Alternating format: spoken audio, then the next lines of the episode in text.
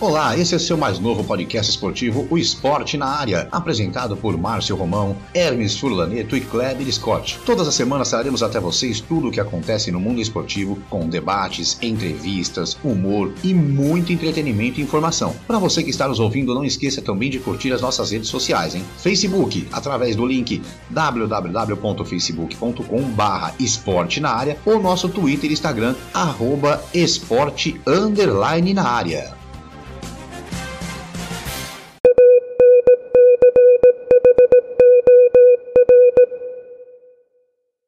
Olá, seja muito bem-vindo, muito bem-vindo ao nosso sétimo episódio do podcast Esporte na Área. Apresentação Márcio Romão, Hermes Trolaneto, Kleber Scott, Geraldo Pessuti, Marcelo de Melo. É isso aí, Marcelão, hoje fazendo estreia no, no, no, time fixo do nosso Esporte na Área. Ó, você também pode participar do nosso podcast mandando seu recado ou até dando ideias de pautas para o nosso programa. Só acessar o www.facebook.com.br esporte na área ou nosso Twitter ou Instagram pelo arroba underline esporte na área, beleza? Então, olha, você já sabe, é só acompanhar. Bom, vamos começar hoje de uma forma diferente. Eu vou dar um boa noite, boa tarde, bom dia. Kleber Scott, bom dia, boa tarde, boa noite. Bom dia, boa tarde, boa noite. Vamos junto, mais um programa aí, Márcio. É isso aí. Hermes Furlaneto, bom dia, boa tarde, boa noite. Bom dia, boa tarde, boa noite. Estamos aí mais uma semana com o nosso esporte na área. É, para variar vários assuntos para a gente conversar essa semana. Geraldo Pessuti, bom dia, boa tarde, boa noite. Oi, bom dia, boa tarde, boa noite, conforme a ocasião. Estamos chegando, estamos chegando aí, mais um programa. Marcelo de Mello, estreando agora como fixo, né? Agora estreando como fixo mesmo.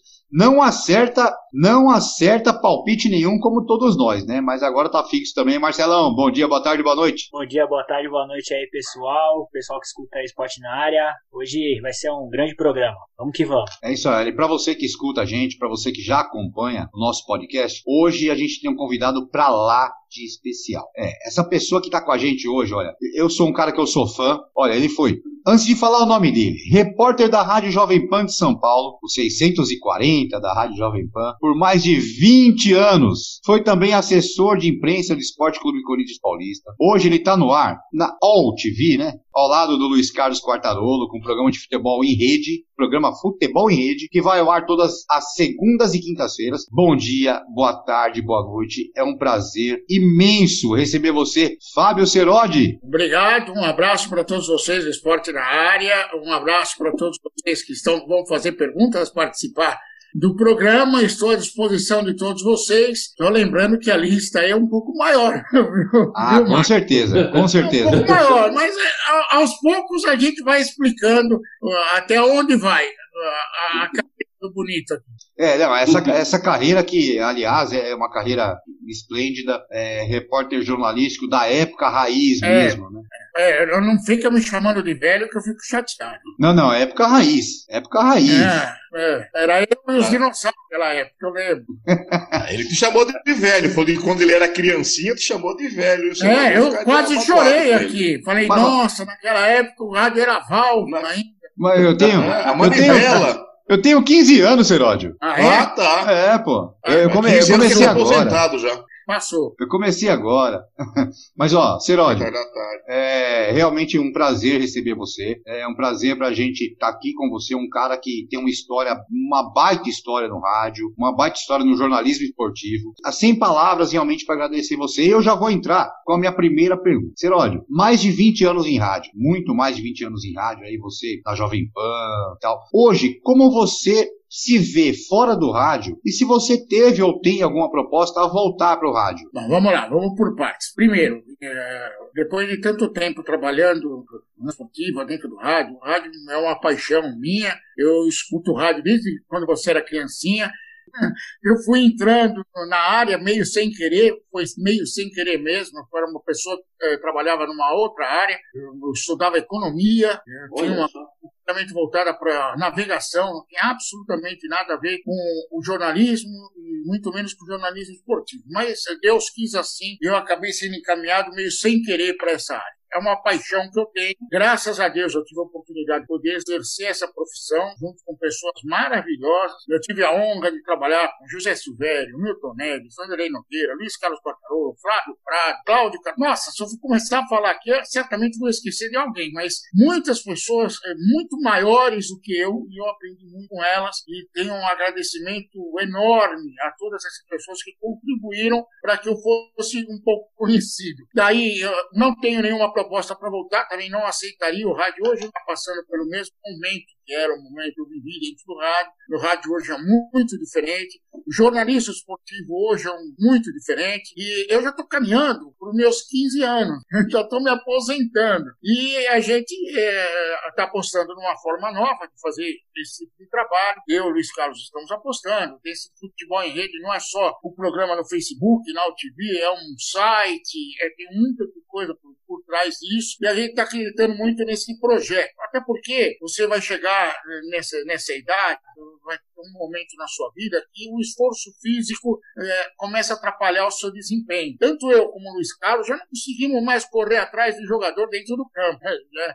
Ia ficar retido. Então a gente já está mudando um pouquinho uh, o direcionamento da nossa carreira. Pô, legal, Celógio, muito legal. Olha, é como o Márcio é, frisou aí, né? Nós todos aqui, quando eu falei contigo hoje, ontem, falei, olha, somos fãs. Então, os fãs entrevistando o ídolo, viu? Muito obrigado, obrigado. pela oportunidade. Depois eu quero... Te...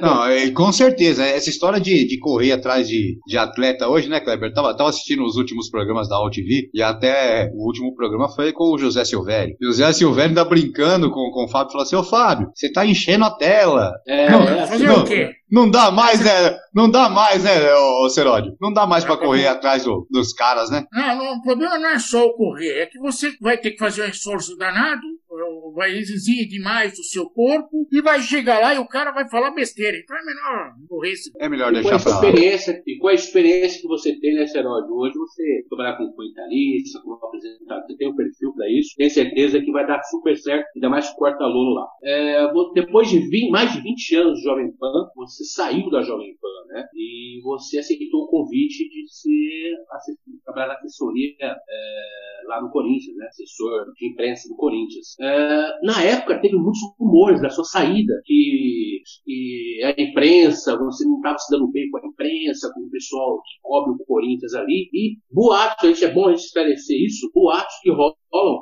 pela internet, essa coisa toda, é que, você, que o André Sanches pediu a sua cabeça. Isso é verdade? Você soube disso? Eu trabalhei durante mais de 20 anos na Rádio Jovem Pan e na maior parte desse período era sempre o Corinthians. Então tenho, é lógico, uma convivência muito grande com as pessoas do Corinthians, o próprio Andrés. Muita gente, Corinthians até hoje, tanto na oposição como na situação, me conhece, sabe o jeito que eu sou. Eu saí da Jovem Pan por um motivo particular, é, foi uma decisão minha de sair da Jovem Pan. E naquele momento eu acabei aceitando a proposta do Corinthians, até porque eram pessoas que eu considero amigas, não tenho nada contra ninguém lá, não, de jeito nenhum, e fui fazer esse trabalho de assessoria de imprensa. Era o Roberto de Andrade, né? o presidente que me convidou foram os dois, o Andrés e o Roberto. Tá. Bom, eu fui para lá com boa, muita boa vontade, só que, primeiro, isso eu sou obrigado a falar. É, eu saí de uma situação de repórter para assessor de imprensa. Isso, lógico, trouxe transtorno. As pessoas não me viam como um assessor de imprensa, achavam que eu era repórter. Isso dentro do clube. E fora do clube, as pessoas achavam que eu ia ser agora sim, vamos ter um auxiliar de reportagem. Também não era nada disso. E isso causou uma estranheza muito grande. Muitos problemas surgiram por causa disso. E, infelizmente, em qualquer profissão você vai encontrar pessoas boas e pessoas ruins. E quando você é vidraça, você encontra muito mais pessoas ruins que boas. Infelizmente, isso acontece. Não sei essa história, não sei nem de onde você tirou, de que o Andrés teria pedido minha cabeça, até porque pediram tanto para que eu ficasse, quem decidiu ir embora fui eu. Aliás, esse foi o maior erro que eu cometi em indo para o Corinthians. Não ter ido embora antes. Mas é, a gente acaba ajudando os amigos e nem sempre é compreendido. Legal. Serode, prazer em falar contigo. É, na verdade, até pegando um pouco no gancho aí do que o, o Kleber te perguntou, e aí é mais uma questão de opinião, né? Como você trabalhou na gestão do Roberto de Andrade, viveu ali na, na a gestão, renovação e transparência é muito contestada dentro do clube. Eu gostaria de saber qual que é a sua visão e até acho que um pouco da expertise que você teve lá dentro, por mais que você lidava mais na parte dos bastidores, reportagem, é, profissionais da reportagem, clube, enfim. Mas qual é a visão que você tem hoje desse grupo Renovação e Transparência?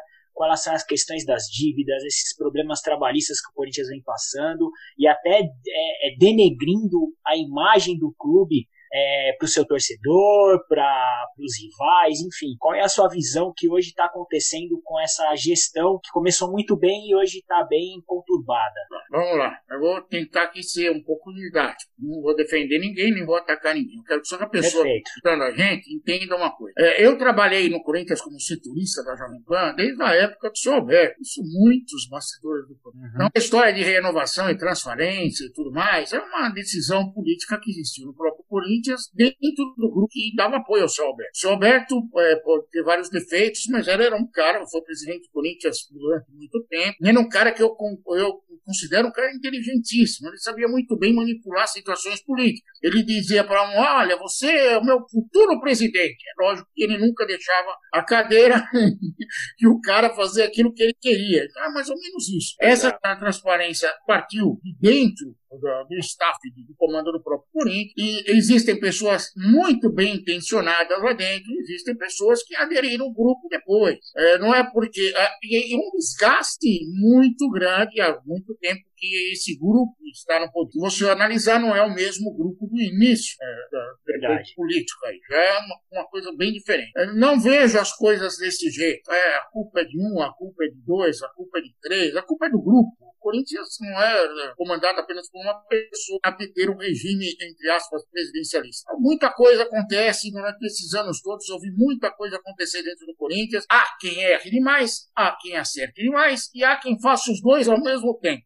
Então, é, é, fosse outro, não fosse renovação e transferência, fosse outro, estaria a situação melhor? Não sei, talvez, talvez não, talvez esteja até pior. A questão é de que esse grupo tomou o poder, existem ótimas intenções no grupo quando ele se, se ele surgiu e algumas intenções foram se perdendo pelo caminho. Hoje em dia é um grupo bem desgastado e as coisas devem mudar no Corinthians. Isso é natural que aconteça. O seu Alberto foi uma mudança em relação ao seu Vicente, que foi uma mudança em relação a outros personagens dentro do clube, assim o Palmeiras, que era o Mustafa, antes era não sei quem, e as coisas vão mudando. É. São Paulo Juvenal, agora o Leco. Isso é, um, é uma dinâmica uh, normal dentro de uma instituição. É aquela coisa, né, Seródio? É, é fácil alguém falar assim: o jogador passa e o clube fica. Mas dirigente passa e o clube fica, e dirigente vem Também. desde sempre. Dirigente vem desde sempre, o clube depende do dirigente há muito tempo, e um dirigente faz o que o outro faz. Né?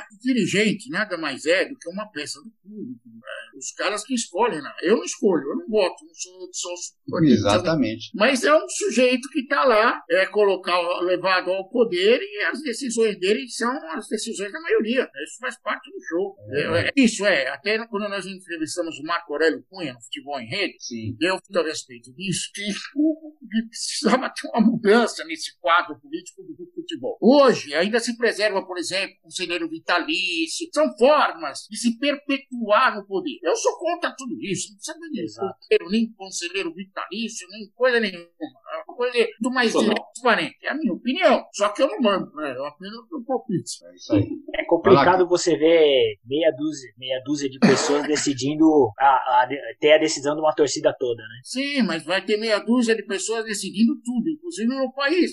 Exato. É isso aí. Vai lá, Hermes. Isso aí. Boa noite, Seroli. Uma satisfação recebê-lo aqui no Esporte na área. É, falando, já que o assunto é a mudança, né? Como você disse, mudança política, você que já teve a visão da, da imprensa e a visão também dentro de um clube. É, vou mudar um pouco o foco, não vou falar só de Corinthians, vamos ampliar um pouco o debate. É, a gente vem numa onda aí de técnicos estrangeiros, né? Clubes aí de alto potencial financeiro, como o Flamengo, o próprio Atlético Mineiro agora, buscando, nem cogitando, na verdade, a ideia de técnicos nacionais para comandar seus elencos, né? E o Brasil, é, já num certo momento, ele até exportou técnicos ali no, começo dos anos 2000 até o meados, meados dos anos 2000, Luxemburgo no Real Madrid, Felipão no Chelsea, seleção portuguesa, enfim. É, como você vê essa, essa onda de, de técnicos europeus no Brasil, em que momento do futebol brasileiro os técnicos, vou usar entre aspas, pararam de evoluir ao ponto de serem interessantes para os clubes brasileiros? Bom, vamos lá. É, a mentalidade do futebol nos últimos tempos, dentro do campo, mudou. É, não sei se você percebeu, uns tempos a essa parte, se valorizou muito o vencer do que jogar. E isso teve um, um efeito é, nos treinadores brasileiros. Aí você vai falar assim, puxa, mas está chegando gente de fora.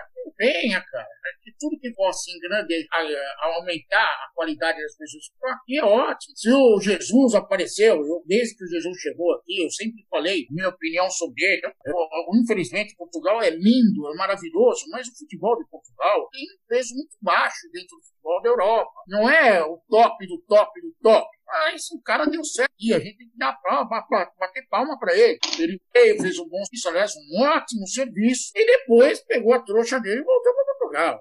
É, o efeito dele aqui foi legal, porque muitos treinadores passaram a, a ver o jogo de forma diferente. Falou, peraí, o cara aqui é audacioso, então eu também tenho começar com, com a minha manguinha de fora. Isso ajudou, isso ajudou. Ah, o Flamengo foi buscar o. chama? Domenech. É, Domenech Torran, aí já virou Domi. Ah, é uma alternativa que o Flamengo escolheu. Só que isso não está acontecendo agora. É que é o, o, efeito visível do Jorge Jesus é agora. Mas o São Paulo teve um monte de treinador estrangeiro, tá certo são sul-americanos, mas teve. O São Paulo, é, antes da Copa, era tido como um gênio. Era o discípulo do Bielsa. Foi para a Copa do Mundo com a Argentina, tomou uma piaba, ficou uma situação ridícula e foi ressurgir no, foi ressurgido para valer no Brasil. Então, eu, um cara que também muita gente discute, mas é um cara competente. E se esses caras que estão chegando no Brasil mostrarem competência, melhor para quem está aqui, porque vai ver mudanças no futebol e os treinadores brasileiros vão deixar de ficar sentados em almofada e vão se coçar para ver alguma coisa diferente, fazer algo diferente no mesmo nível daqueles estrangeiros que estão se apresentando. O, o Celódio, é, voltando agora um pouquinho à questão dos do seus tempos de, de rádio. Lógico, você deve ter feito inúmeras entrevistas que te deixaram é, muito satisfeitos, mas, mas você tem aquela, ou deve ter aquela, tem aquele carinho maior, uma entrevista que é, te deu grande satisfação mesmo em, em, em tê-la feito. Você pode é, compartilhar com a gente uma dessas? É, a, a, a, entrevista que é, mais repercutiu foi eu com o Pelé quando a filha dele faleceu. Eu cruzei com o Pelé num avião indo para os Jogos Corinthians e Vasco em São Januário e o Pelé muito gentil conversou comigo na pista do aeroporto, que era para ninguém é, descobrir que era ele. Foi uma entrevista muito legal que eu tenho honra de ter feito. A todas as, todas as conversas que eu tive com o Pelé, eu me orgulho. É um personagem muito. É sensacional. É um cara que tinha que nos deixar. Você vai ver a importância que esse cara tem para o Brasil inteiro, não é só para o futebol brasileiro, para o futebol mundial. O Pelé sempre foi um personagem é, fora é, da linha d'água. É um cara extraordinário. E é lógico, dentro do Corinthians, por exemplo, eu tive muitas brigas lá. Eu mesmo com o Andrés, quantas vezes brigamos no ar, e eram brigas que aconteciam é, por um motivo justo. Não é que a gente saía depois e um virava a cara pro outro, não. Acabava a briga no ar, o André ligava para mim e falou: oh, foi legal, é, que legal. Você faz parte do show, cara. Isso faz parte do show. Ô, Seródio, e é assim, lógico, a gente tem aquela matéria que a gente tem é, orgulho de ter feito. Mas agora, sempre tem aquele bola fora, né? É aquela matéria que de repente a gente faz uma pergunta atravessada, ou um furo que a gente acha que é um furo de repente não é e acaba sendo um bola fora, enfim. Conta pra gente é, é um, um, um desses lances assim que você fala assim, poxa, eu poderia ter segurado ou poderia não ter perguntado isso, enfim. É, eu vou te dar um exemplo do que você está querendo, mas mostrando como é a vida do jornalista. O Corinthians estava sem treinador e o, aquele zum, zum, zum de bastidores do Corinthians, uma pessoa ligada dentro do Corinthians chegou para mim e falou assim, ó, o Vadão vai ser contratado, o Vadão tá vindo aí. Puxa, Vadão. E eu, por coincidência, tinha o telefone do Vadão.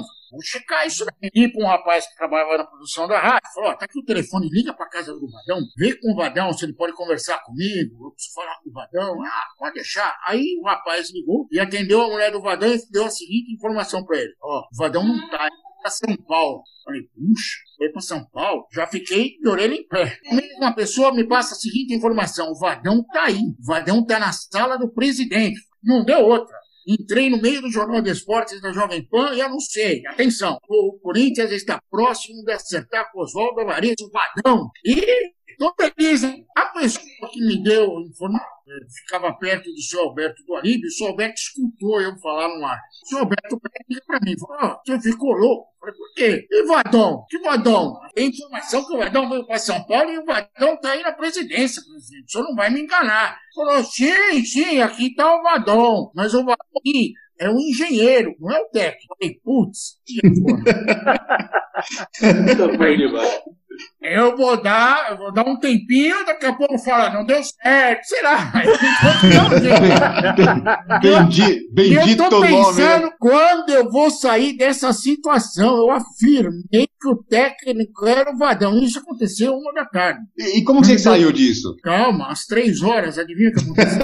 O Márcio é muito ansioso, Vadão, viu? Vadão acertou com o Corinthians. Olha só. A maior bola fora que eu ia dar na minha carreira se tornou a maior bola dentro. Foi, uma, fazer? foi o maior É assim. furo de reportagem. Sem querer. Eu errei, mas acertei.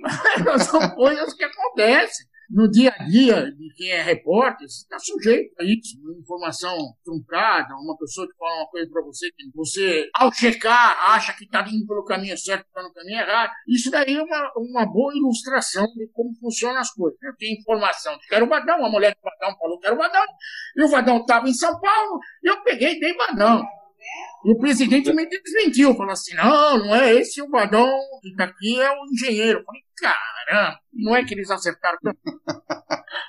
A Eu acho que a sugestão- Maravilhosa. Maravilhosa Acho- essa história aí.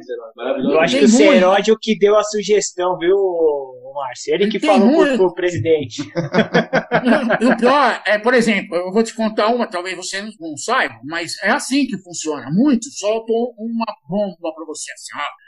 Vamos montar fulano. E aí, ele espera que você fale, ele recolha os positivos e os negativos daquela contratação Usa, né? para depois fazer. É, isso Vê- fazem muito. Vê, vê a Às temperatura, né, vezes você Celódio? sabe, é, às vezes você já sabe que o cara tá soltando uma, vai atrás. Eu vou contar outra aqui do Corinthians que também é interessante. Tava eu, Leandro Quesada, ele trabalhando pela Bandeirantes, eu pela Jovem Pan. A gente, os dois que mais frequentavam o Parque São Jorge éramos nós. E aí chegou um dirigente do Corinthians e falou assim: Ah, eu gosto tanto de vocês, vocês trabalham tanto. Ah, eu vou te dar um grande furo só para vocês dois. Só vocês vão saber. Maravilha, o que será? Ele falou, ó, eu contratei Paulinho McLaren.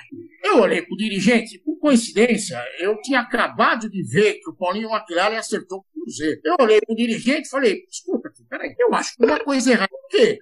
Falei, vou anunciar ele às meio-dia. Imagina, acabei de falar com ele aqui. Meu, o Cruzeiro não sabe nada. O Cruzeiro não sabe nada. E o, o Quesada falou, pô, para de encher o saco do homem. Vamos dar informação.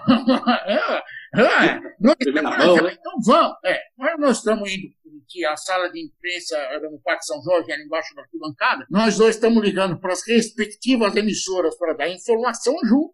Aí entra o dirigente na sala desesperado. Para! O que foi? O que foi? "Ah, Ele me enganou! Ele acertou o Cruzeiro! O que podemos fazer? acontece, acontece com os melhores repórteres. Serógio, você comentou na pergunta que eu te fiz a respeito que antigamente você era pé de graça. Referente que você era repórter, né? Você, como assessor do Corinthians, você tinha que lidar com os repórteres. E às vezes o repórter quer que você trate ele, né? Do mesmo jeito que você queria que o assessor tratasse, não tinha como. Então só do clube. Você tinha que defender o clube. Mas a pergunta em cima disso é assim: como é que você vê hoje em dia essa nova, essa nova comunicação entre os repórteres com os jogadores? Como você vê essa transformação de YouTube, essa coisa toda, essa tecnologia toda?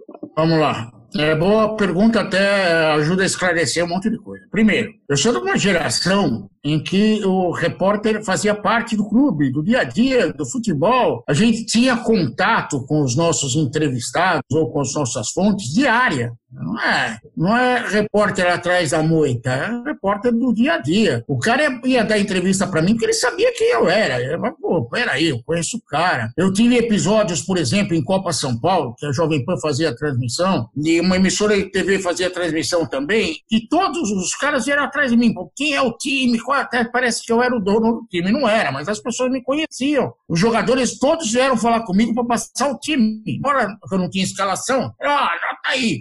Por quê? Existe relação, e isso aí se perdeu. Hoje em dia, o, o, os, as pessoas que estão atuando na reportagem, não são todos não, mas uma minoria não tem relação nenhuma, nem com o jogador, nem com o clube. E fica na dependência de favor externo. E isso acabou tirando um pouco do brilhantismo de, de, de, muitos repórteres. Eu, como uh, uh, repórter, nunca dependi de ninguém de assessoria para resolver o meu problema. Às vezes é lógico, uma colaboração, você faz um pedido, tenta fazer alguma coisa, mas a maioria das vezes é o meu esforço que fazia sair a reportagem, não do assessor. E, e, a minha postura sempre foi essa, e às vezes não agrada, porque tem muita gente que adora ficar atrás da moita. É mais fácil, transfere a responsabilidade. Ao invés de ele fazer a reportagem, ele joga a obrigação para você, e se dá certo, ele é o gênio. Se der errado, a culpa é do assessor que não ajudou. Então, fazer o quê? Faz parte do show da vida, infelizmente. Não sou contra surgimento de, de. É, porque às vezes surgia esses papos, ah, você é contra, não sou contra nada. Se tiver 70 rádios, 40 youtubers, para mim, tanto faz. É o, é o Corinthians, cara. Ou é São Paulo, ou é Palmeiras, né? faz parte do show. Eu não estou lá para proibir ninguém. Só que também não estou lá para servir de garçom para ninguém com prato feito. As pessoas têm que se esforçar para fazer, né? É, e hoje em dia, como você falou, é tudo mastigadinho, né? Não é mais é, assim. Muito, muito, prato feito, não pode ser assim. É, eu, como repórter, e meus companheiros de imprensa que trabalhavam lá, sabia, eu sempre era o cara chato. Eu não ficava no burro, eu ficava de longe, eu sabia a escalação do time, porque eu tô olhando o trem. Muitos nem sabiam, e vinham me perguntar, oh, quem vai jogar? Eu falei, é porque eu estava olhando.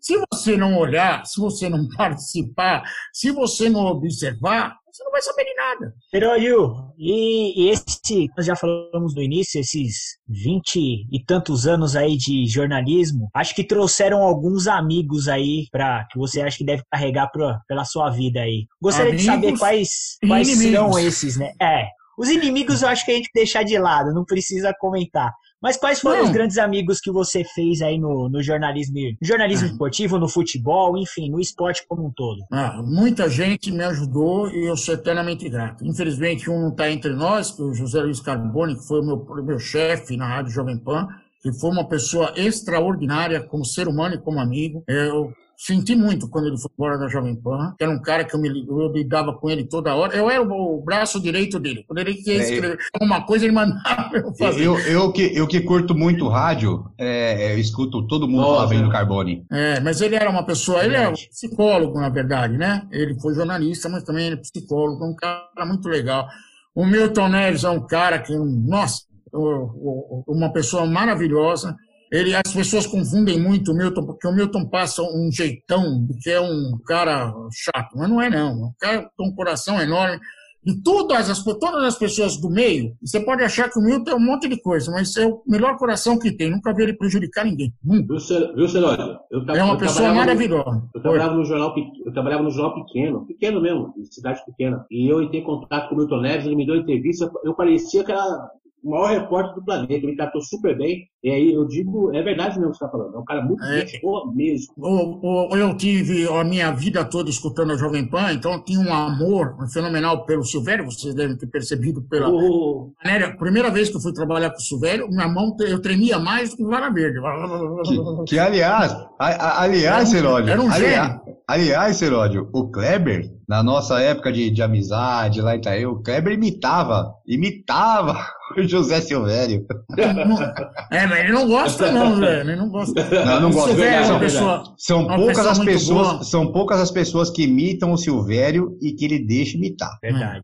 O, Silvério, o Flávio Prado é, foi meu professor na faculdade, foi meu padrinho de casamento, como o Luiz Carlos Quartarolo também é meu padrinho de casamento, é uma pessoa que eu adoro. É, tem o Vanderlei Nogueira, um cara que é muito brilhante, uma pessoa que eu acompanhei a vida toda. O Vanderlei é um exemplo também a ser seguido. Muita gente na, na Jovem Pan e fora da Jovem Pan também. Puxa, uma das maiores emoções que eu tive na vida foi o dia que o Osmar, Osmar Santos, é, me parou para falar que gostava de mim. Eu quase chorei. Falei, quem um cara desse falou um negócio desse para mim? Porque é um cara. É para chorar mesmo, né? E muitos outros repórteres que eu não tive o prazer de trabalhar, eu aprendi observando. Tem uma pessoa que é fundamental na minha carreira, que chama Regiane Ritter. Foi uma pessoa que, quando eu ah, no meu comecinho, cobrindo Palmeiras, no lugar do Quartolo, a Regiane é que me ensinou a fazer boletinha, a Regiane que me ensinou a ver as coisas. A Regiane é outra pessoa maravilhosa. Onde está a Regiane? E, e, Regiane, e Regiane Ritter, Ela... desculpa atrapalhar vocês aqui. Regiane Ritter, que lembre-se, diga-se de passagem, foi a primeira repórter mulher e que entrava em qualquer vestiário. E com o jogador Sim, tomando banho, se trocando e todo mundo respeitava muito ela. É, ela, Angela Anderson, ela continua trabalhando na Gazeta, ela tem um programa na web da, da, pela Rádio Gazeta, que não é um programa voltado só para futebol, para esporte. Já tivemos o prazer de entrevistá-la lá no Futebol em Rede, é uma pessoa maravilhosa. E tem outras pessoas aqui também, né, Márcio? Sim, sim. outras pessoas que eu não, não tenho tanto, tanto, tanta convivência. Certamente tem algum que não gosta de mim. Uma vez, por exemplo, até vou contar um, um caso gozado aqui. Tem um cara, sou fã número um, acho. E esse excelente profissional um dia foi falar numa roda que, ah, que não gostava de mim. Eu olhei assim, puxa vida, que chato. Não fiz nada pro cara, mas vou fazer o quê? Eu tenho o direito de não gostar de mim, faz parte do show. Aí um dia esse cara falou assim para mim, puxa, eu não gostava de você. Eu falei, coisas mudam. Você tá gostando hoje? É, tô. Eu falei, legal, porque eu continuo gostando de você do mesmo jeito, mesmo você não gostando de mim. Ele seria, Serólio, tipo um cara aqui que é o nosso malvado favorito, Geraldo. eu tô quietinho aqui, tô quietinho, tô curtindo a entrevista, pô, tô aprendendo mais um pouco. Fa fala, Gerardo, vai lá. Mas, bom, lá então, vai. O, o, Serodi falou no começo da, da, da, entrevista desses novos projetos que ele está tendo ao lado do, do Quartarolo, é, o futebol em rede, tem também, parece que as redes sociais, o um site, você falou também, não é? É, tem o é, site. Posso fazer publicidade aqui? Pode, com certeza, com certeza.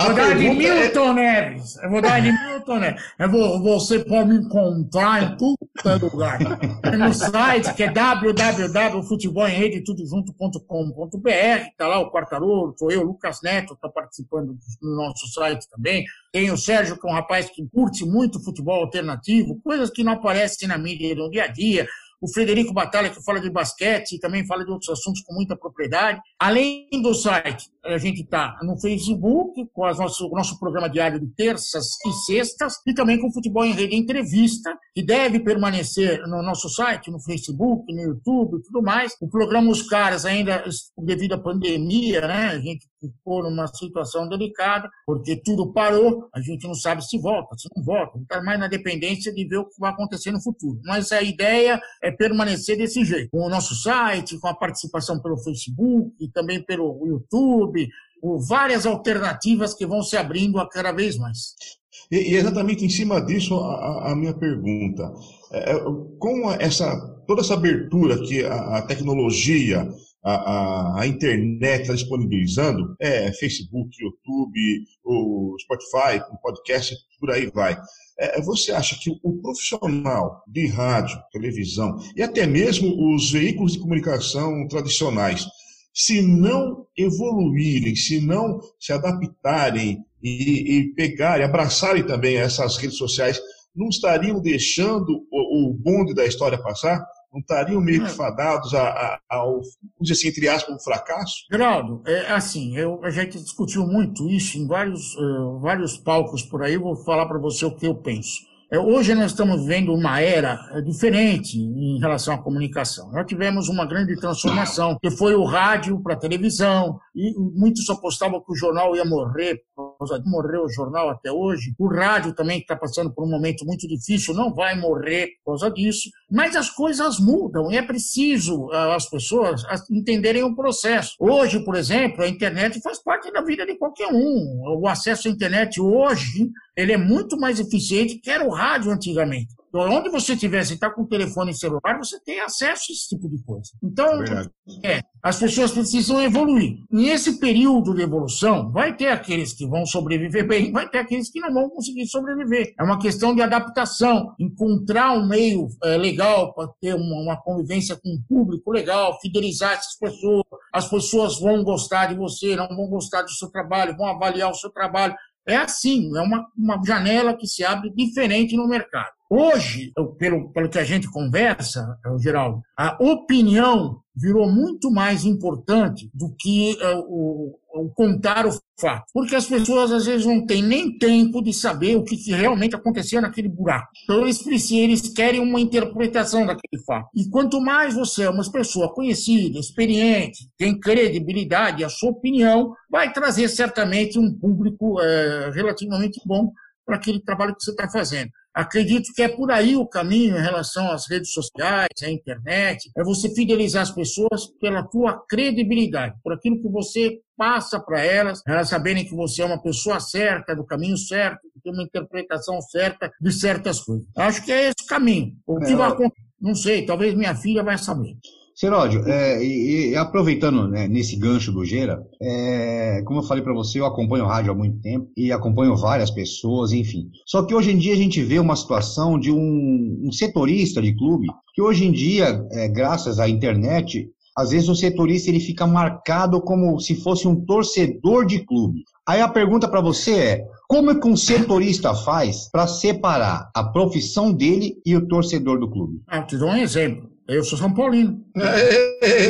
hoje empatamos, empatamos 3x3 hoje aqui. Então, nunca vi, por exemplo, alguém que saiba, conheça o meu trabalho de longa data, imaginar que eu era São Paulino. Quando eu fui convidado para trabalhar no Corinthians, tanto o Andrés como o Roberto de Andrade, todo mundo sabia que eu era São Paulino. Mas ninguém estava preocupado em levar o. Profissional, né? É, era o profissional. E as pessoas vão se adaptando a isso. Nesse meio, por exemplo, eu vou falar uma coisa assim bem pessoal. Eu sou uma pessoa que nasci e gosto do futebol. Sou uma verdadeira paixão, o futebol. Aí você vai falar assim: ah, mas você é São Paulino? Sou, foi o time que eu tenho desde pequeno, qual é o problema? Só que, por exemplo, eu tenho, eu sou São Paulino, mas amo violentamente o Flamengo. Você vai falar, é, que isso? Porque eu criado, uma moleque ainda, conheci o Maracanã, conheci o Flamengo, tinha o Zico. Qual é o problema? Nenhum. Trabalhei no Corinthians. Numa eventual final de campeonato, até conto aqui, muitos sabem dessa história, era Corinthians e São Paulo. Eu trabalhando no Corinthians e sendo em São Paulino. Você acha que eu torci para quem? Eu torci pro Corinthians. Ele falou, como assim? É lógico. Se o Corinthians ganhasse, era o meu trabalho que estava sendo valorizado. Era o meu trabalho que ia aparecer. Era a minha participação que ia ser valorizada. Ah, mas o São Paulo não é seu time? Sim, mas e daí? É uma coisa que não tem nada a ver com a outra. Eu trabalhei no Corinthians, eh, tenho orgulho disso, sendo São Paulino. E se trabalhasse no Palmeiras ia ser a mesma coisa, se trabalhasse no Santos ia ser a mesma coisa, não tem problema nenhum. As pessoas não podem ficar misturando coisa, não. Esse negócio de que você tem que. Tem um, um, um parente meu que fala assim: você virou casado. Tem nada a ver pessoa gosta de futebol, ela gosta do Corinthians, ela gosta do São Paulo, ela gosta do Santos, ela gosta do Palmeiras, gosta. Eu trabalho, vejo futebol de times que não tem nenhuma expressão, agora na bola do futebol. Outro dia estava assistindo um jogo do campeonato alemão, a Wolfsburg, Augsburg. Minha filha olhou para mim e falou assim: pô, pai, que coisa chata. Eu falei, é chata para você, para mim interessante. Qual o problema? E Serode, o mais legal é o, o, seu profissionalismo mostra que você tá num documentário do Corinthians, em um dos filmes do Corinthians você faz. Isso mostra liber... o profissional você foi. Foi não é, né? É, Libertados. Libertadores da América. Eu agradeço muito quem me convidou, muito legal. Eu não imaginava que um dia ia trabalhar no Corinthians, como aconteceu. É, foi muito legal, até porque eu vivi aquilo. O torcedor do Corinthians foi uma libertação mesmo. Todo mundo encheu o saco do corintiano por causa da, da falta da Libertadores da América. Tem um processo que vive o torcedor do Palmeiras, que foi resgatar com um arqueólogo 1951 para dizer que aquilo era um campeonato. Só, só vai parar quando ganhar, amigo. Enquanto não ganhar, vão encher o saco. Não tem escapatória, não. É, e. Herói, a pergunta e que nosso- não quer calar, então. O Palmeiras tem Mundial? Não. Olha, depois dessa, o Hermes tá, o Hermes tá louco pra fazer pergunta ali, ó. Ô, Marcelo, só uma coisinha. Não tô, não tô desfazendo da história da Sociedade Esportiva Sim, claro, claro. E concordo. muito menos do campeonato de 1951 Copa Rio. É nada Copa disso. Rio. Só que, guardadas as devidas proporções, aquilo era Copa Rio, não era um Mundial, com chancela da FIFA, nem coisa que o VAR. Depois que o Palmeiras contratou o arqueólogo, o Fluminense foi lá, usou o mesmo arqueólogo para falar que era campeão mundial. Desse jeito, o Barcelona de Guayaquil vai querer ser.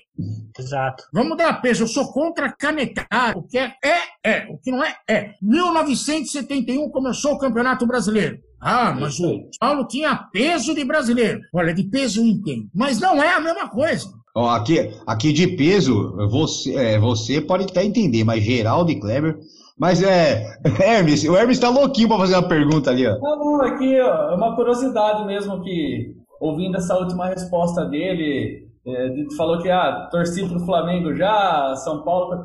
Ô, Seroli, vo- você consegue, eu sei que é difícil, mas você consegue definir qual foi o melhor clube brasileiro que você viu jogar? Melhor time, você fala? Isso, o melhor time brasileiro que você viu jogar. Ah, o Flamengo na década de 80 do Zico. Era espetacular. cara. Ele tava, ele tava louco pra ouvir que foi o São Paulo, do turma De toda. 92, 93, né? É, Ele, É, ele tava. é, não, é que você tem Hermes, dançou. Em 81. Eu, uma vez conversando com, com um jogador do Corinthians, não vou nem revelar o nome, porque ele jogou no Flamengo também, vai parecer que ele tá puxando o saco. Mas ele falava assim, pô, caramba, a gente fazia um esforço danado para ganhar dele, às vezes conseguia. Mas não adianta, eles trocavam olhar em campo reagiam. É- Era fantástico, era muito legal. Muito legal ver o Flamengo jogando. Mas ó, Seródio, agora a gente vai abusar um pouquinho de você aqui. E a gente vai entrar um pouquinho também no, no que acontece hoje em dia. E vamos falar aí de finais do Campeonato Paulista. E a gente vai começar aqui a tentar falar um pouquinho das finais. É, já começou com. Tem, tem é, uma bagunça, aí alguém quer fazer teste de Covid, o Andrés fala que não vai fazer, e, e, aliás, eu, eu vou falar particularmente, eu concordo com o Andrés, porque foi combinado um protocolo antes, mas enfim, não vamos falar sobre isso.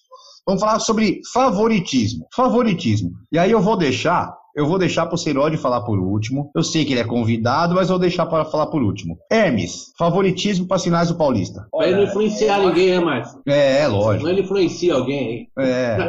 Eu, eu acho que, que dos últimos tempos é, uma, é um dos momentos mais equilibrados do jogo entre Corinthians e Palmeiras. É, eu vejo o Corinthians é, com um pouco mais de a moral elevada pela circunstância como chegou à final. Era desacreditado há 15 dias atrás e acabou é, chegando à final. Mas assim, nos últimos tempos realmente eu acho que é uma das mais incertas. É, eu apostaria no Corinthians pela, pelo momento assim é, emocional. Nada mais que isso. É isso aí. Marcelão, você, o que, que você acha dessas finais? Eu vou muito na linha do Hermes também. Eu acho que dos últimos tempos é, é- eu acho que é a final mais equilibrada entre Corinthians e Palmeiras. Mas dessa vez eu vejo uma final muito equilibrada, muito por conta, acho que até do Corinthians, que vinha muito mal antes do, do início da pandemia. Após a volta do- dos jogos, eu vejo o Corinthians muito sólido defensivamente, coisa que ele tinha perdido no início do trabalho do Thiago Nunes. E agora voltou com essa característica da defesa bem sólida.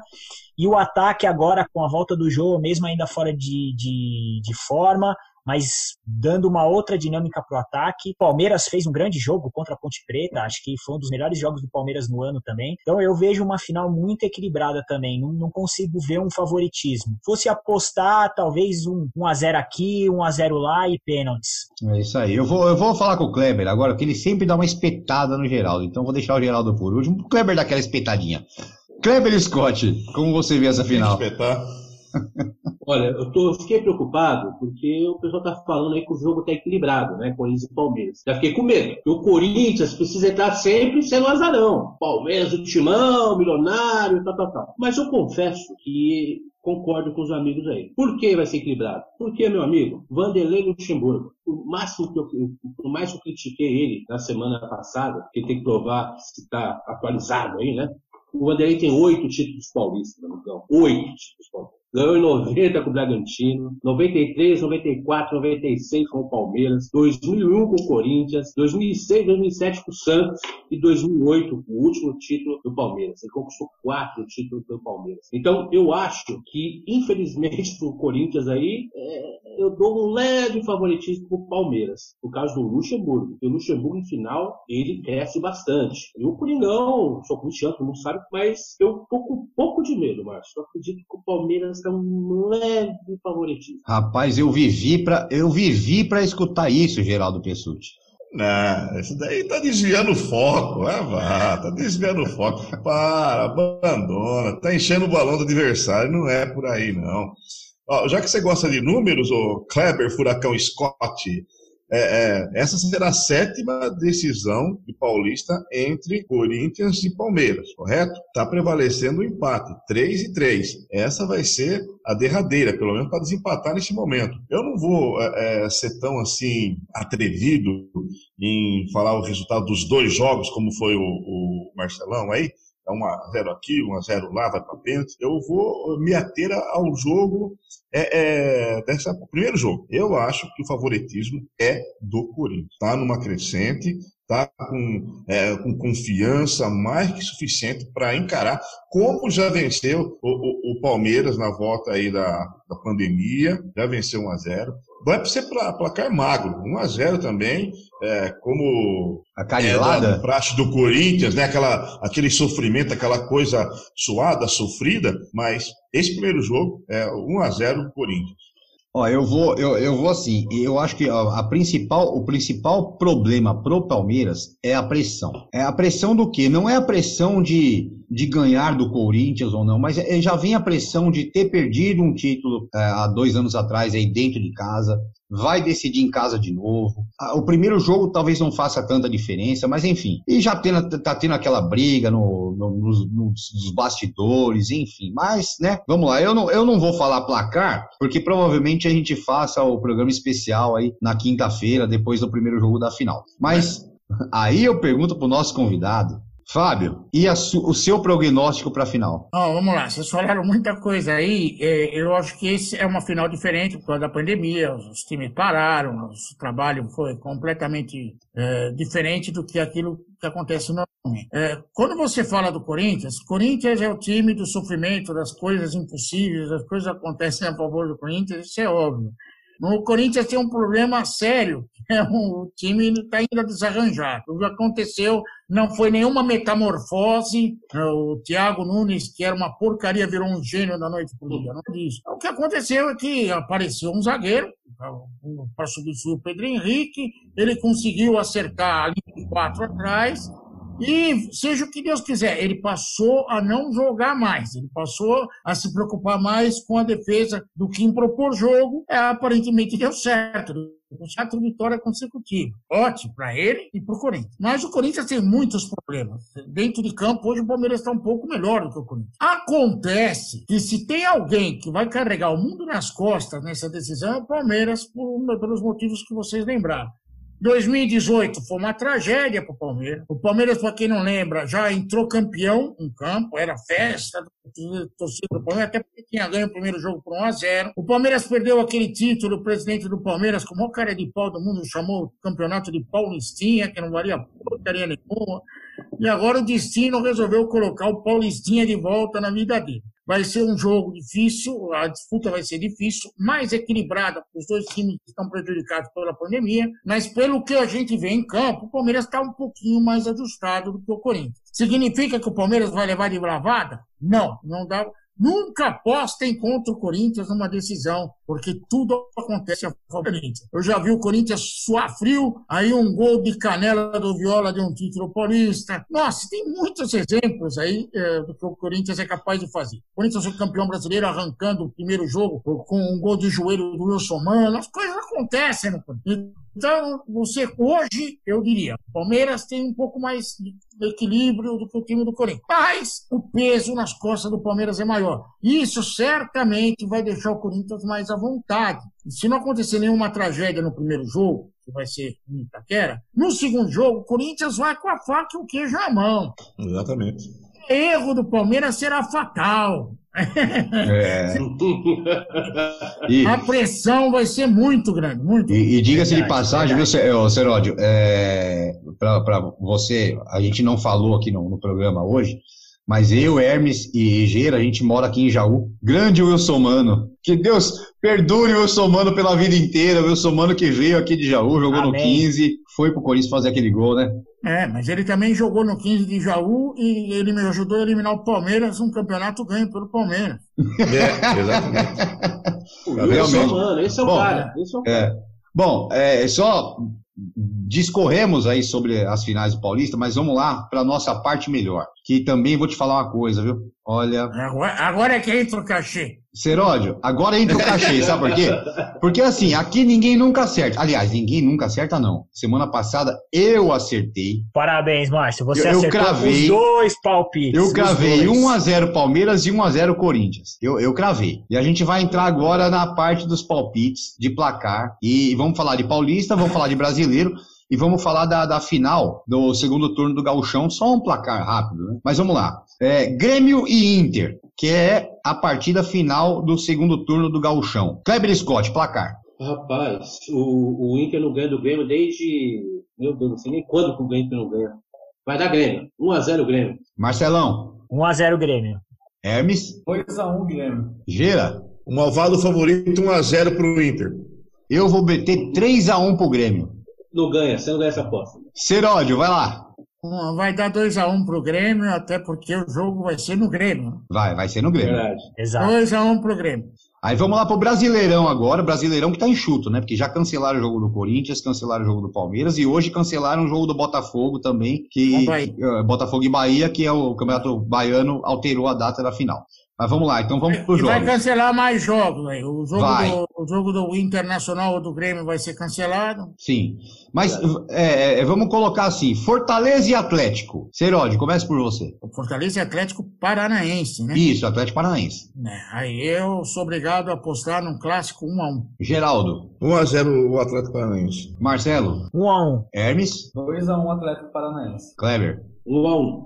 Eu vou no 1x0 Fortaleza. Coritiba e Inter, se tiver o jogo, né? Coritiba e Inter. Marcelão, começar por você. Inter 2x0. Kleber, Inter 2x0 também. Seródio, O Internacional costuma aprontar das suas quando joga em Curitiba. Eh, Toda vez que o Internacional vai para Curitiba como favorito, apanha. 1x1.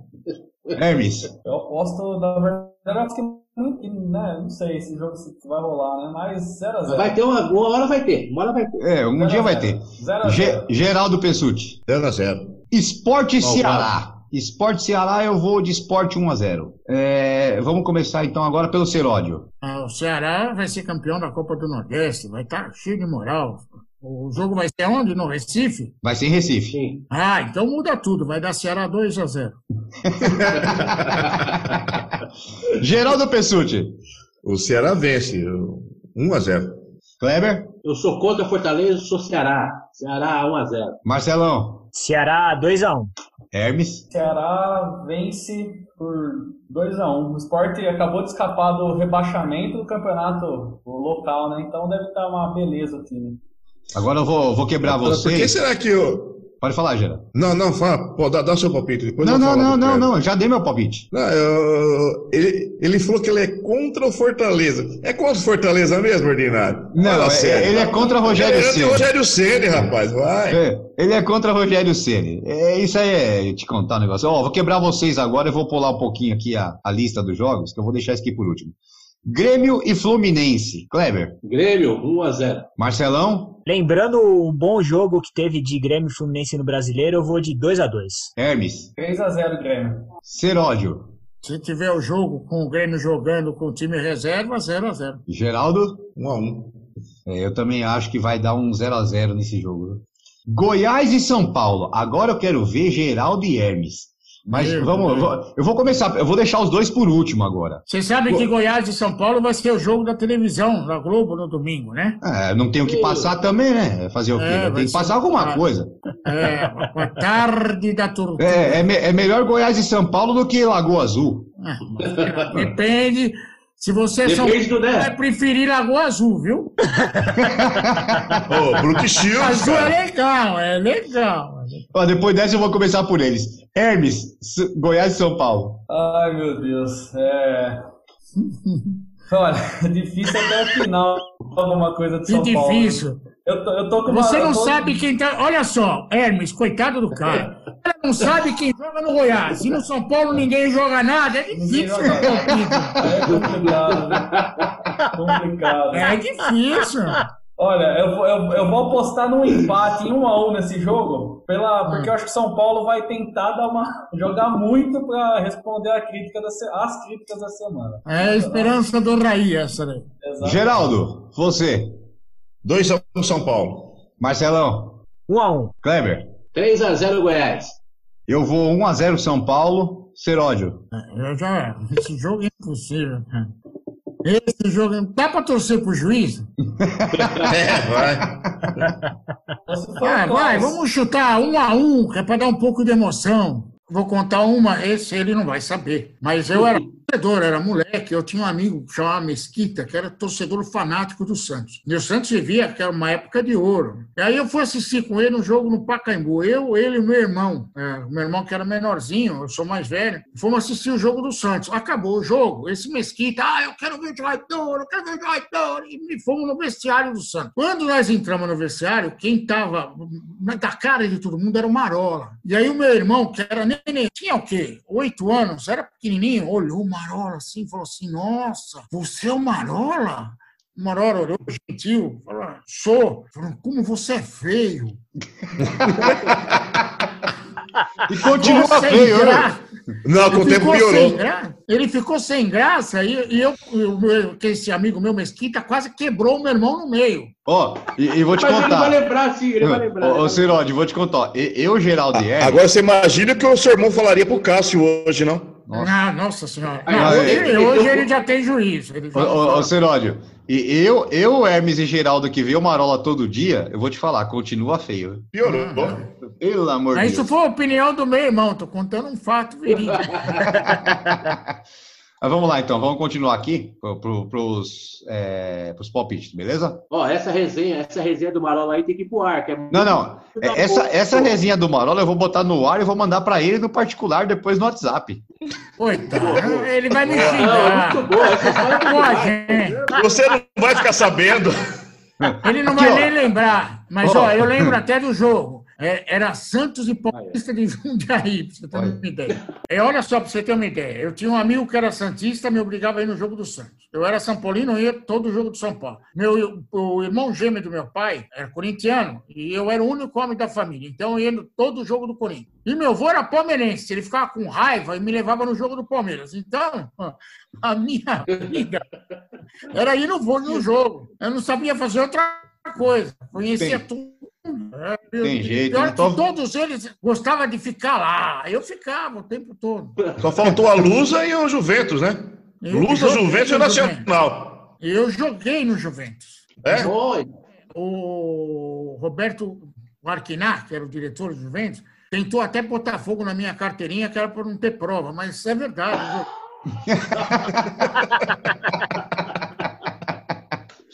Ai, meu Deus. Mas- Mas é Vamos lá, Márcio. Ah, vamos. Não, eu já tô gravando faz tempo, filho. Isso aqui vai pro ar de algum jeito, vai. Se vira na edição aí. É, né, nem que for aquele tipo video show. Programa especial. É, nem, nem que for aquele video show, né? É Bastidores. making off. É, É making making off, off, a gente vai. Bom, continuando então aí, palpites. Santos e Bragantino. Geraldo Pessuti. Bragantino 1x0. Marcelão. Bragantino 2x1. Hermes. 2x2. Kleber. 2x0 Santos. Seródio. Olha, como eu não acredito que o Bragantino terá problemas envolvendo Covid e exames essa semana, e como eu vejo que o Gesualdo está um pouquinho perdido, eu acho que dá Bragantino 3 a 0. Eu vou Bragantino 2x1. Agora eu quero ver. Bra- É, é- é o, é o jogo chave. Né? É aquele jogo que todo mundo quer ver. Flamengo. De novo, é, de novo, Flamengo contra um time do Atlético Mineiro.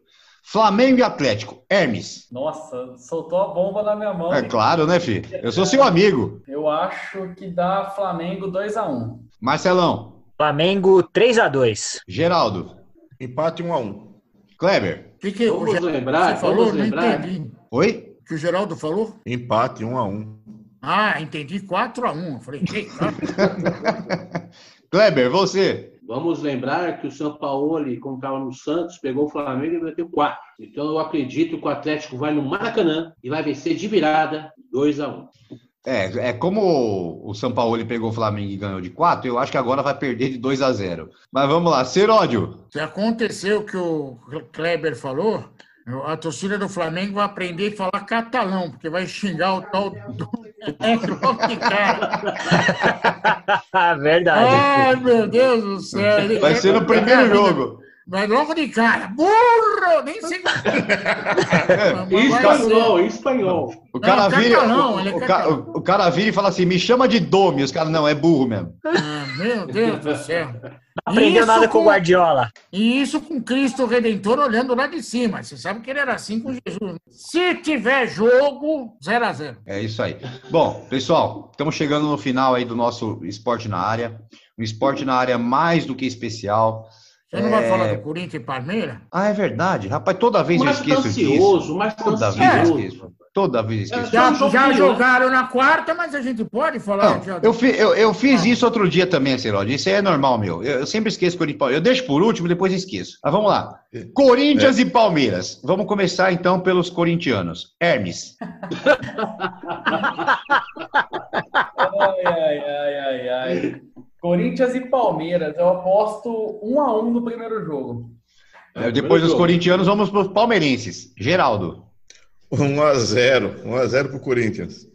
Marcelão. 1x0 Corinthians. Kleber. Bom, eu falei que o Palmeiras tem um leve favoritismo, né? Mas Corinthians é Corinthians! 2 a 0 Corinthians. Bom, eu, eu vou ao seguinte: foi todo mundo no 1x0 que eu fui no outro jogo, todo mundo me imitou. Dessa vez vocês vão errar de novo. Vai ser 3x0 Corinthians. E vou falar, vai ser. Deus Ó, te ouça. E, e eu sonhei que vai ser um do Ederson. Já O sonhei. Ederson ele. O cara tá sonhando com o jogo, A- cara. a- até, Ele se até- apaixonou pelo Ederson. rapaz, até Janderson vai fazer gol dessa vez. Agora virou festa. Meu Jesus. É, agora, agora virou festa. Seródio, Palmeiras e Corinthians e Palmeiras. O remédio que você toma é forte. Ainda. Puxa vida. É forte e vencido. Bom, eu gosto de arreliar. Como eu falei, a coisa ia ser. No primeiro jogo em Itaquera, o Palmeiras ganha de 2 a 0. No segundo jogo, no Barra Funda, o Corinthians ganha de 2 a 0. E aí, como o Dudu não tá aí para bater pênalti, aí o Palmeiras vai conseguir ser campeão. Você viu que ele ficou no meio lá, meio cá, né? Mas é isso aí. Bom, Não, pessoal. eu arru- arrumei uma bela confusão. É, mas, mas, mas- mas lá tem Cássio, pô. Aí, aí depois tem Cássio. Se foi 2x0 pra cá, 2x0 pra lá, tem Cássio. Isso aí. É, a, única, a única pessoa que não gosta do Cássio aqui é Geraldo, que chama ele de mão da face. Ele é um cara legal pra caramba, viu? Na convivência que eu tive com ele foi muito legal. E olha que eu com ele, ele estava passando por dificuldades. Falar nisso, eu vou, eu vou pegar você de surpresa agora, porque não estava nem combinado, a gente está encerrando aqui já. Só que a gente vê sempre, assim, histórias de resenhas de jogadores, histórias engraçadas de jogadores. O Vampeta é craque em fazer isso, em falar histórias. Agora, eu queria, eu queria ver de você, assim, uma história engraçada entre repórteres e locutores. Você tem alguma história que você possa falar pra gente? Tem muitas. Você quer de quem? Ah, de, não, aí José, fica... José, José, É. José Tem Silvério. Silvério, tem o Oh, não, não, não. Fiore. Fi- Fiore, Fiore e Giliotti. Fiore. Fiore Deixa eu contar uma aqui, que é uma, uma que é legal, é, é, é fra- vai, não é pesada, é uma coisa Não, legal. não, tranquilo. Conhece, o Milton Neves dorme no estúdio. Ele não fica o tempo todo acordado, ele dorme. Durante o jogo ele fica dormindo. E às vezes, dormindo, não se toca. Uma vez tinha um senhor chamado Natal Baldini na Jovem Pan, que era rádio escuta. Ele, ficava, ele era operador e também ficava escutando os jogos, informando para cá. E numa dessa daí, estava num domingo lá, o jogo rolando no Morumbi, clássico paulista, às quatro da tarde. O Milton dormindo, entrou o Baldini no, no, no estúdio e falou: Ô, oh, Milton, Milton, acorda aí. Ó, oh, Maracanã, América 1 a 0 O Milton Neves, meio dormindo, abriu o microfone. Silvério, jogo 1 da loteria. Que zebra, hein? No Maracanã, América 1. Flamengo 0. E continuou a transmissão. Daqui a pouco, o Milton dormindo, entrou o Baldini de novo. Ah, ah, ah. Gol no Maracanã. Milton olhou, de quem? América. O Milton já deu uma acordada melhor, né? Silvério, a zebra Tente no Maracanã. América 2, Flamengo 0. E voltou a dormir. Daqui cinco minutos entra o Baldini de novo no estúdio. Ah, ah, terceiro gol do América. Aí o Milton, com 3 a 0, o Milton de vez. Me chama, abre aí, abre aí, me chama, me chama. Silvério, no Maracanã, que zebra! O Flamengo de Zico, o Flamengo de Adílio, América Três, Flamengo zero. E voltou a dormir. E o Silvério, no meio do jogo, começou. Tem alguma coisa errada. da tarde. Então, 4 e 25. Como que o América vence? Daqui a pouco, o meu continuou dormindo e não escutou o Silvério falar. Aí daqui a pouco entra o Baldini de novo no estúdio. Quando o Baldini entra, o Milton já acorda e fala assim: não vai falar que foi gol do América. Falou assim, e foi. Aí o Milton quase subiu em cima da bancada. Silvério, e aí o Silvério já estava ligado, pegou e falou assim: Milton, não vai falar que teve mais um gol no Maracanã, porque o jogo lá às 5 da tarde. o Milton, para não perder a viagem, falou assim: não, não, não, só para informar que falta perigosa. Ô, oh, o jogo lá não é às 5 da tarde? E o Baldini, um senhor de idade, muito boa gente, falou assim: é, mas você não falou que está 3 a 0 é a preliminar. o Milton quase morre. Aí o Milton falou: abre aí, abre aí o microfone. E já tava, virou uma gozação no ar, né? Todo mundo falando América 3 a 0. Aí o Silvério falou: fala, Milton, não vai falar que foi gol de novo. é, é. Milton pegou e falou assim: Silvério, informação importante do jogo 1 da loteria. O árbitro acordou e zerou tudo, tá 0 a 0 Boa, boa, boa. Olha, boa. depois Muito dessa, bom. depois dessa eu só tenho a agradecer. Olha, realmente é, é, é uma honra para a gente receber uma pessoa que tem história. É, realmente é história mesmo. A gente é que acompanha há tanto tempo rádio, a gente que ama rádio, a gente que ama esporte, é.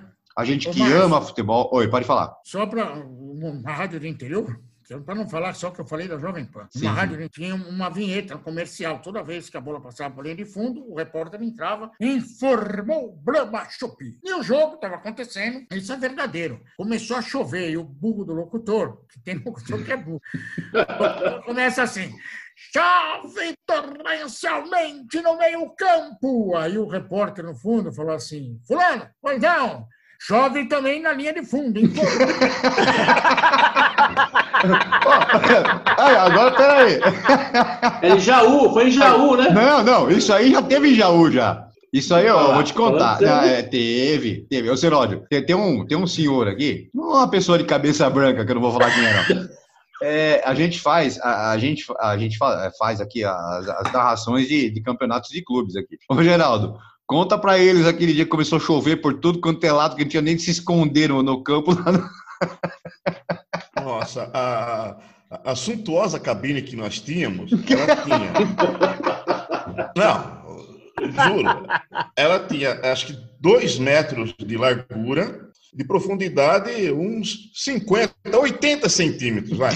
É, é, tanto que quem entrava primeiro não conseguia sair, tinha que esperar todo mundo descer para. Beleza. Rapaz, começou uma chuva. É, é, choveu no meio de campo, na linha de fundo. E, Mas eu não me molhei. Vi, virou e veio de frente. Mas tem uma pessoa, eu não vou falar quem é, mas está presente aqui. Tá? Apresentando Rapaz, o programa? É, é, pior, não, é pior que cabrito. Você sabe que cabrito não gosta de chuva, não gosta de se molhar, a gente se esconde de todas as formas. Esse rapaz, eu não sei como ele se encolheu tanto, se retorceu, contorceu, ficou num cantinho, caiu uma gota na criança. Molhou. A, a, a menina que era a, a câmera. A câmera, é. É, eu, a, a, os textos dos patrocinadores, tudo molhado, equipamento, e o cidadão num cantinho, todo retorcido, contorcido, sequinho.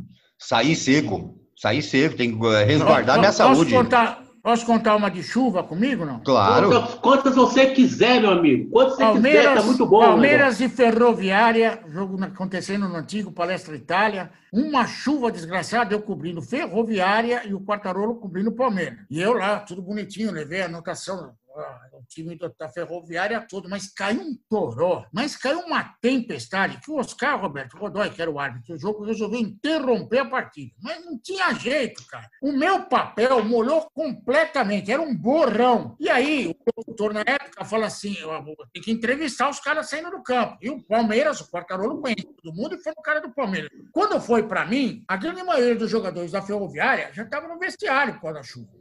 Sobrou Eu olhei assim pro meu papel, parecia alguma coisa com César. Peguei e entrevistei o cara. Fulano, tá aqui o Júlio César, goleiro da Ferroviária. Júlio César, aconteceu? A chuva atrapalhou o time. O cara, é, realmente, é a chuva, blá, blá, blá. E eu me empolguei. Falei, putz, acertei o nome do cara. E não sei o quê. E o cara lá, ah, é, realmente, isso aconteceu. E eu, ah, ah, muito bom. Demais. Júlio César. Aí o cara olha para mim e fala assim: "É, tudo bem, mas meu nome não é Júlio César, meu nome é Paulo César. E isso no ar ao vivo, né? Meu. Deus. Na hora eu falei assim: muito obrigado. Tá aí o Júlio César, muito conhecido em Araraquara como Paulo César. Boa saída, boa saída.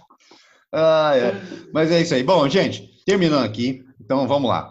É, muito obrigado. É, é uma honra para a gente ter recebido aqui essa, é, esse nome do rádio esportivo, para quem curte rádio, para quem curte esporte, para quem curte futebol. Fábio Seródio, um, um cara que, assim, para a gente que curte, é, é uma honra poder ver, poder conversar, poder saber histórias, poder matar a curiosidade da gente do dia a dia. Seródio, muito obrigado pela sua companhia, muito obrigado pela sua humildade, muito obrigado pela sua disposição e saiba que você tem um lugar aqui cativo e, se Deus quiser, a gente vai ter muitas, muitas outras vezes juntos. Obrigado, eu agradeço a todos vocês. Foi um prazer estar vez, falar com os teus ouvintes, com as pessoas que acompanham o programa. Muitos de vocês ainda não conhecia pessoalmente, passei a conhecer, a gostar muito de vocês. Um abraço para todos vocês.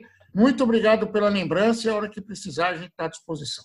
É Ô. Fábio, uma pergunta, uma- só para terminar a minha parte aqui. Não pense em escrever um livro, alguma coisinha assim, não, que tem história pra caramba, meu amigo. É, tem, eu, eu sou quase obrigado a escrever um livro da minha vida por, por tantas coisas que aconteceram, mas É. com ao futebol, eu me esforço para escrever. Mas aí eu escolho um time para escrever, por exemplo, ah, eu vou escrever uma história do Real Madrid, porque eu conheci o Real Madrid, foi, fui no Santiago Bernabéu, tive essa oportunidade na vida. Puxa, é tão legal, vou escrever. Aí o time começa a perder demais. Então, cada vez que eu invento de escrever um livro sobre time de futebol, eu destruo a vida do time. E eu é melhor ficar quieto. Você aceita Ó, indicação, então, não? então eu aceito indicação, Você- escreva, você aceita escreva, indicação? escreva a história do Nunca São Paulo. prometi escrever da portuguesa, tá? Não, Não, não, não, não. Eu Estou pensando não, em coisa não. maior. Escreva pensando São um time Paulo. maior, um, um time grande, um time grande, um timão, sabe?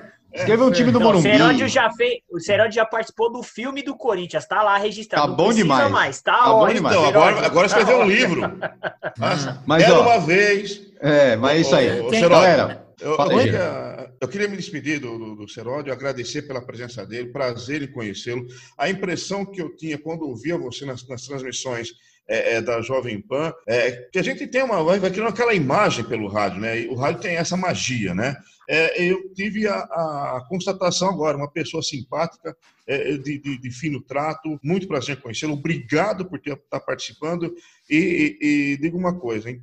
É, eu acho que você não pode ficar fora de uma grande emissora de rádio. Talvez não como repórter de campo, mas como comentarista, eu acho que você vai bem, tem bagagem para isso. Olha, com os pés na- os dois pés nas costas. Tá, obrigado. Você que estiver escutando isso, mande currículos para o Geraldo, mande propostas, Geraldo, que o Geraldo chegar. Isso. Não, ó, o Vamos Geraldo. agenciar, vamos É agenciar. meu o- agente, ele. Agora ele virou ó, meu agente. Seródio, o, o Geraldo, o Geraldo é, ele manda aqui na Rádio Massa FM de Jaú, Ô, campeão, manda. das 6 às Legal. 8. O cara é bom demais. É, é do, é do Ratinho? É, é, é, do a- Ratinho. Aqui é é uma retransmissora, né? É a rede, é a transmissora. Não, tudo bem. Pode fazer a proposta, não tem problema. Pode, né? É legal. Marcelão, bom dia, boa tarde, boa noite. Brigadão mais uma vez aí pela participação. Bom dia, boa tarde, boa noite. Prazerzão aí ter feito o programa mais uma vez. Agora fixo aí na bancada. E, Seródio, foi uma aula hoje pra gente, viu? Obrigado. Isso. Hermes Furlaneto, bom dia, boa tarde, boa noite. Bom dia, boa tarde, boa noite. O pro- o programa inexplicável hoje, né? Participação sensacional aí do Seródio. Só vem enriquecer mesmo o nosso projeto aí. Kleber Scott Ferreira, bom dia, boa tarde, boa noite, muito obrigado. Kleber, mais um programa. E você, Kleber, que é o responsável por trazer o Seródio pra gente. Mas eu fico muito feliz que o Seródio, meu, eu sabia, eu já, já conheci essa fera, as histórias do Seródio, eu sou fã demais e eu quero agradecer a ele. Vou dizer para você, amigo, com verdade, o programa Esporte na Área existia antes do Seródio e após do Seródio. Tenho certeza que a partir de agora... Ó, que ter- um livro, hein? Pode escrever, pode escrever. Posso, eu tenho certeza que a partir de agora o nosso, nosso programa está em outro patamar. Muito obrigado, Seródio. Obrigado mesmo, de coração. É, como, como diria Bruno Henrique, entramos em outro, outro patamar. Mas é isso aí. Bom, Seródio, muito obrigado de novo. Volte sempre. É, conte com a gente para tudo. Aqui você, com certeza, você tem cinco fãs aqui. Ah, obrigado. Obrigado mesmo de coração. Vocês me deixam muito feliz com isso. Muito obrigado, viu? É isso aí. Bom, terminando aqui então o nosso esporte na área no dia de hoje. A gente vai voltar, vai voltar a falar mal de- ma- mais ainda de Campeonato Paulista. Vamos ter os convidados? Márcio. Vamos.